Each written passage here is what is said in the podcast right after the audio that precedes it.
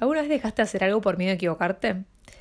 Yo creo que todos pasamos por ese momento en que dejamos de actuar por miedo a cometer un error, a equivocarnos, a enfrentarnos con un fracaso y con todo lo que puede venir después, esa, incertidumbre que, que nos invade. Y en relación a lo que hablamos en este podcast, también observo que cuando se quiere un cambio o una reinvención profesional, este tipo de miedo se hace más presente. Por eso en el episodio de hoy quiero dejarte tres estrategias para que vos puedas aplicar en los momentos en que aparece, surge este, este miedo que te puede estar limitando para que acciones, para que acciones y para que emprendas ese cambio que estás buscando a nivel profesional. Hola, soy Tami Jaime. Este es el podcast Trabajo Feliz de Expertas en Dinero. Empecé esta serie de capítulos para compartir experiencias e información que puede ayudarte a disfrutar y a ser feliz en tu trabajo. Soy coach especializada en desarrollo profesional y de carrera y mi objetivo es ayudarte a que diseñes una carrera profesional a tu medida, a través del autoconocimiento y el descubrimiento de tus fortalezas, de tu talento. Por eso en cada capítulo quiero compartirte información que te va a ayudar a empezar ese cambio laboral que querés. Quizás puede ser una reinvención profesional de tu carrera, plasmar tu sueño en un proyecto personal, emprender o buscar la manera de crecer en tu trabajo actual. Así que en este podcast vas a encontrar episodios de entre 10 o 20 minutos dedicados a que te puedas llevar herramientas concretas para que y esto es lo más importante, puedas tomar acción para cambiar tu relación con tu trabajo. También, si quieres tener más información o contarme más sobre tu caso en específico, te invito a que vayas a mi web expertasendinero.com. Bueno, el tema de hoy, como comentaba al principio, son los miedos y eh, esos fantasmitas que aparecen, que yo creo que cuando queremos un cambio o una reinvención profesional se hacen más presentes y, a veces pueden estar como tapados en excusas o otro tipo de conductas como el perfeccionismo, ¿no? buscando que digamos todo se dé en las condiciones, la situación perfecta, que digamos nuestra eh, formación o nuestras habilidades y capacidades eh, estén lo suficientemente listas para, para dar ese paso o puede ser que nos encontremos procrastinando o postergando el cambio que queremos eh, y, y, eso y en eso se evidencia y la postergación se evidencia cuando ponemos excusas del tipo bueno no tenemos tiempo no tenemos el dinero suficiente o bueno mejor eh, nos queremos convencer con que tenemos otras prioridades, que puede ser, pero quizás eh, también es, una excusa que usamos para no enfrentar y, y, sobrellevar ese miedo ante el cambio que estamos deseando en su trabajo. También puede ser que haya distracciones para, para avanzar, entonces para no enfrentarte al resultado de, de ese cambio y preferís no, no, no hacerlo y te distraes con otras cosas, otras actividades o con detalles que no aportan lo suficiente. Y yo creo que es totalmente comprensible que aparezcan este tipo de comportamientos, de conductas, porque más allá que queramos una reinvención profesional, también implica una transformación personal, ¿no? Donde eh, te puedes estar enfrentando a lo desconocido, sentís más incertidumbre que nunca. Eh, también eh, las estrategias o las guías o el paso a paso que uno tiene como incorporado y ya tiene el hábito y sabe que le funciona y te dan seguridad y confianza, ya no sirven y hay que buscar otros, o sea, eso te hace sentir novata o mm, se puede reflejar en esa necesidad de querer seguir formándose, estudiando para estar lo suficientemente preparada y lista para dar ese paso. Entonces, la pregunta con la que yo es, y yo creo que muchos se deben hacer esa pregunta, es, bueno, ¿se puede vencer este miedo? ¿Hay un secreto para que no aparezca más? Y la realidad es que no existe un secreto para que este miedo no aparezca. El miedo es una emoción primaria eh, que tenemos y, siempre va a estar porque surge nuestro instinto de supervivencia para protegernos. Eh, entonces, el, objetivo de este episodio es encontrar y que te pueda transmitir algunas herramientas para que vos eh, tomes y adaptes a tu caso para amigarte con ese miedo. ¿Sí? Son herramientas que yo creo que son fundamentales porque muchas veces podemos decir, no, bueno, yo me animo, yo lo voy para adelante, yo puedo, y en este último momento como que aparece esa vocecita interna que dice, bueno, ¿y, si sale mal? ¿Y si no funciona? Y ahí entran las dudas, ese ciclo de...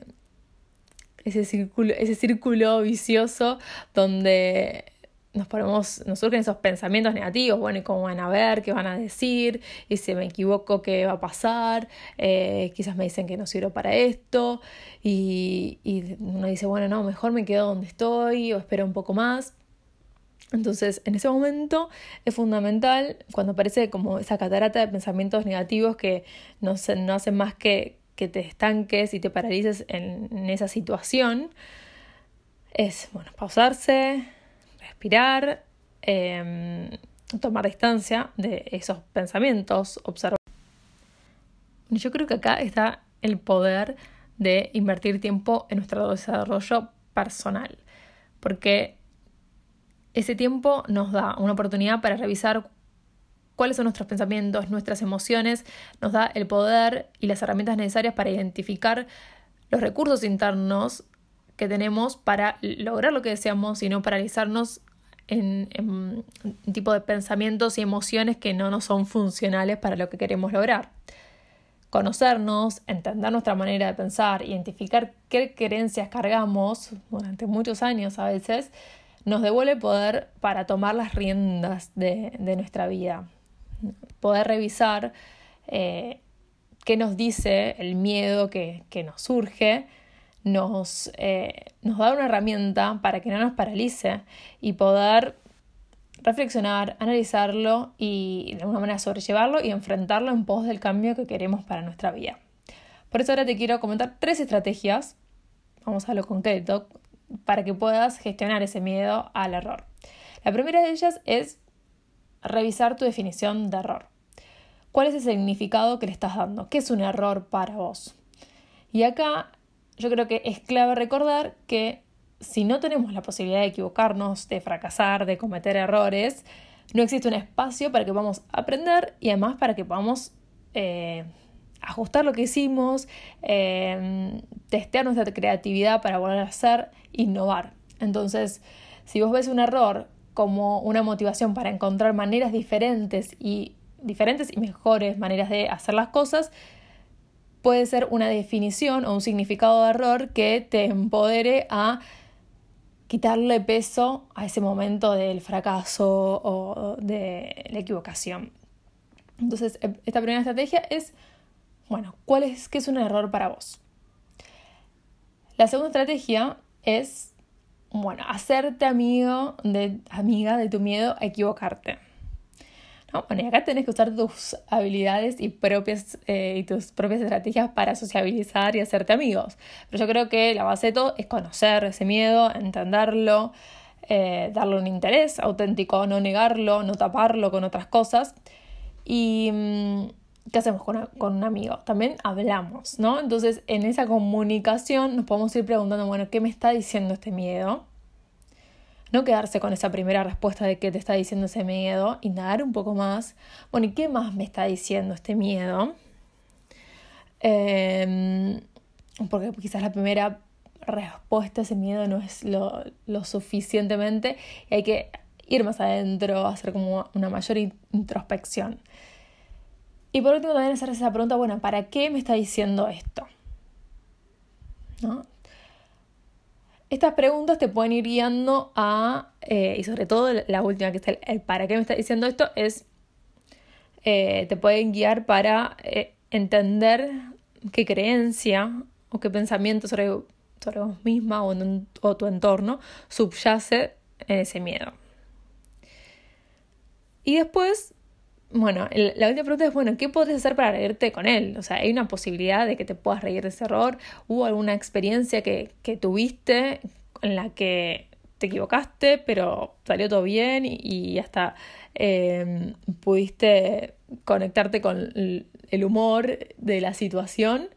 Bueno, yo creo que eso también puede ser una estrategia también para sacarle el peso a, a ese error.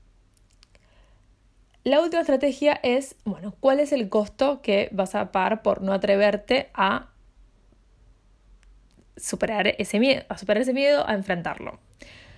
Por ejemplo, si no enfrentas ese miedo, quizás significa que vas a seguir un trabajo que no te gusta un montón de años más, capaz vas a seguir estudiando una carrera que no te interesa por el miedo al cambio, em, o te quedas sin descubrir tus, tus, habilidades y nuevas capacidades porque te da miedo probar cosas nuevas, em, indagar sobre otros intereses que tengas.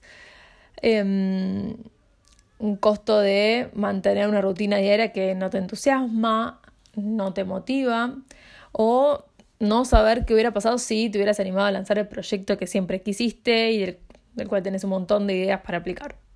Bueno, ¿cuál es el costo y cuál es el que más te duele ¿no? para atreverte?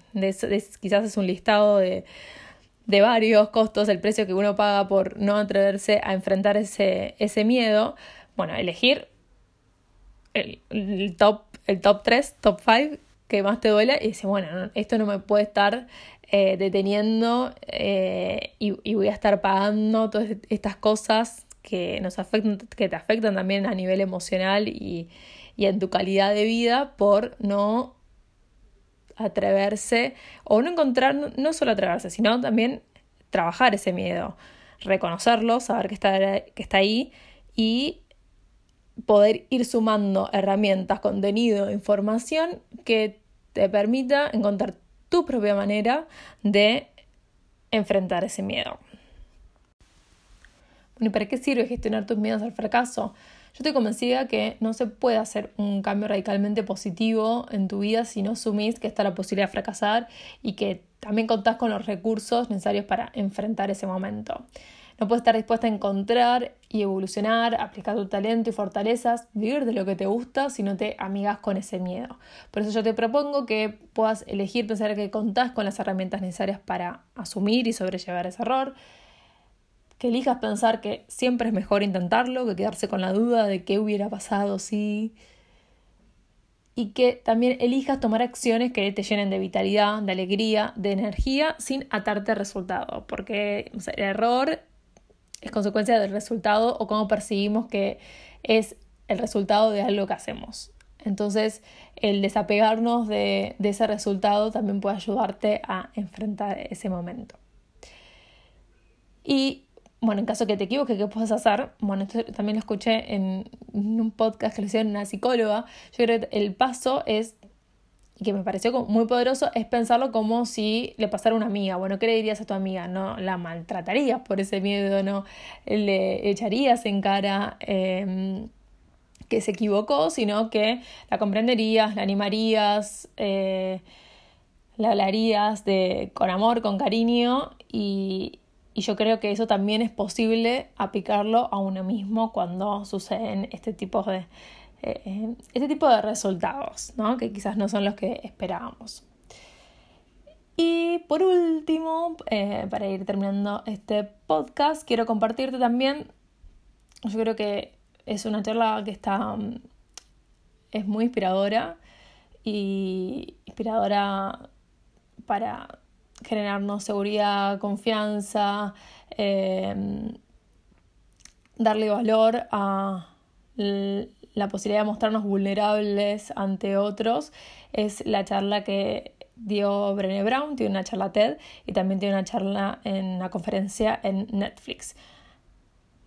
En la orden, preferible primero ver la charla y después ver la conferencia en Netflix y la verdad que es, es muy interesante el punto de vista que ella da y la importancia de atreverse, atreverse en grande y que mm, si se fracasa es porque uno salió eh, a la cancha, como sería, eh, a intentar hacer algo positivo en su vida, a hacer lo posible para concretar un sueño, un objetivo que tenga o un cambio. En este caso, este cambio puede ser profesional, ¿no? Así que espero que estas estrategias te sirvan para amigarte con, con el error, que la puedas aplicar si es que surgen y suceden en alguna situación o momento de Muchas gracias por haber llegado a escuchar hasta acá. Espero que esta información te haya servido. Sobre todo espero que en el caso que surjan estos miedos la puedas aplicar y llevar a la acción y que eso no te frene para eh, concretar ese cambio laboral que estás buscando y que te va a hacer más feliz y, y plena en tu día a día y va a aumentar tu bienestar y calidad de vida, que eso es lo más importante. Te mando un beso y un abrazo.